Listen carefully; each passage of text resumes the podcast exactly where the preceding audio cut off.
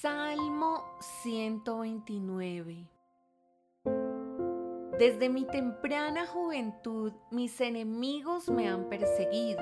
Que todo Israel repita, desde mi temprana juventud mis enemigos me han perseguido pero nunca me derrotaron. Tengo la espalda cubierta de heridas, como si un agricultor hubiera arado largos surcos, pero el Señor es bueno me cortó las cuerdas con que me ataban los impíos, que todos los que odian a Jerusalén retrocedan en vergonzosa derrota, que sean tan inútiles como la hierba que crece en un techo, que se pone amarilla a la mitad de su desarrollo, que es ignorada por el cosechador y despreciada por el que hace los manojos y que los que pasan por allí se nieguen a darles esta bendición.